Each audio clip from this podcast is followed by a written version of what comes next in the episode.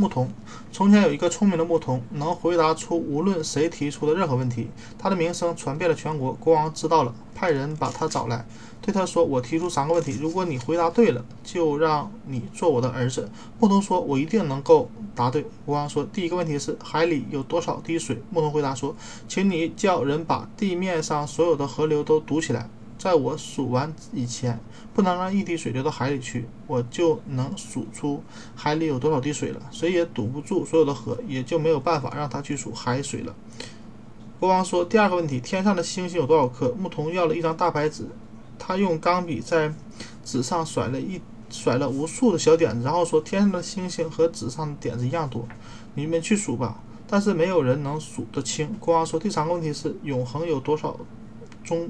秒钟，牧童说：“每隔一百年，有一只小鸟飞到金刚石上磨嘴，磨完了，整个山永恒第一秒才算过去，这样就可以知道永恒有多少秒了。”国王说：“你回答的很好，从此你就是我的儿子了。”